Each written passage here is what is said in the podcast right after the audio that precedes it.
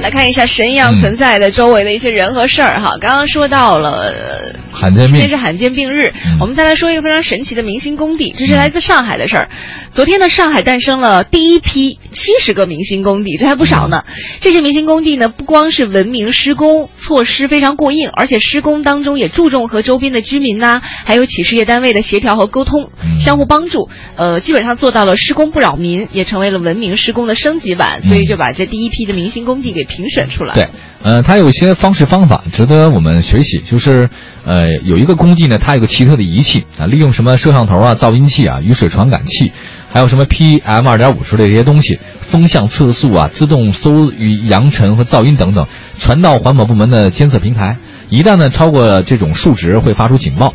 呃，此外呢，还有一个三百六十的自动喷淋，给工地降温和压尘，这不就改变了以前很粗放的那种工施工模式吧？对，可以这么可以这么理解。哎，这嗯就通过这样简单的几行字，我们都能感觉到那种文明施工啊，嗯真的可以。像这样的楼盘卖的一定很贵吧？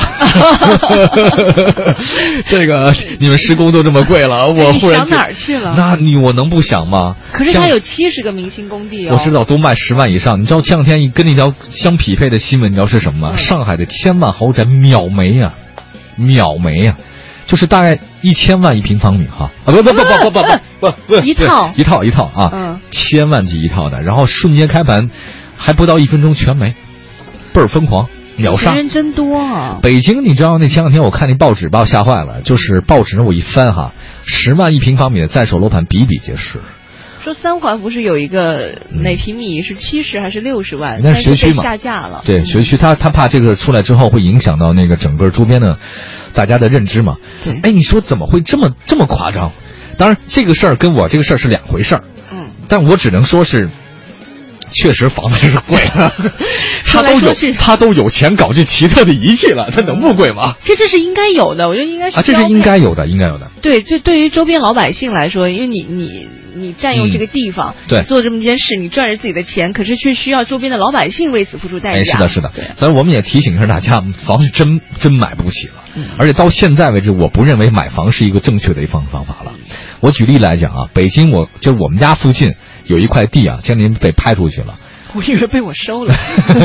我是吧？一块地是吧？我就拿了一个快递，顺丰的，那几块地我都没拿，因为是别人的，因为是别人的地。然后，那个你知道，呃，今天我看到新闻报道里面说，他一平方米卖到十万以上，嗯离我们家不算远，也就开车五分钟。五分钟啊！可他在售楼盘居然是大概是最小的是两百平方米以上，他都卖大户型，两百平方米，一十万呐、两千两千万哇！哦，我的天哪！然后我，你知道我高兴应该，因为我附近的我那楼盘是不是也应该涨价了？嗯可是我忽然很担忧，担忧什么？担忧这这。我担忧，我看到这个房子走出来人，我都恨不得想抽他两巴掌。你怎么那么有钱啊？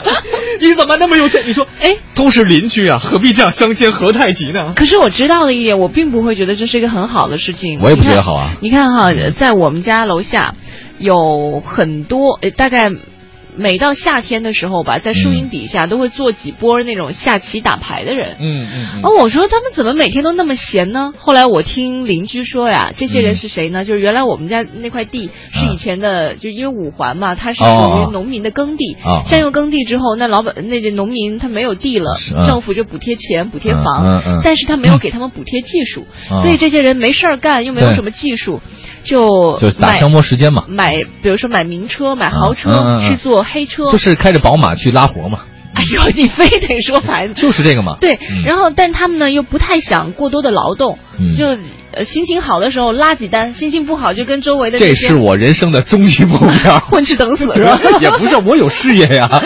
对我有事业，我有皮皮快车呀。完了以后就在树荫底下打牌，其实我看到我觉得挺心酸的。啊，所以我加入他们的团队，一起打牌。大爷，我陪您。您是您是失去了关爱的人群。其实我我想说的是，就是政府在把农民地征收的时候，是否可以，因为授人以鱼不如授人以渔嘛，你也给他一些技能。嗯，所以我特别羡慕拆二代。哎呦天哪，能不能好好说了？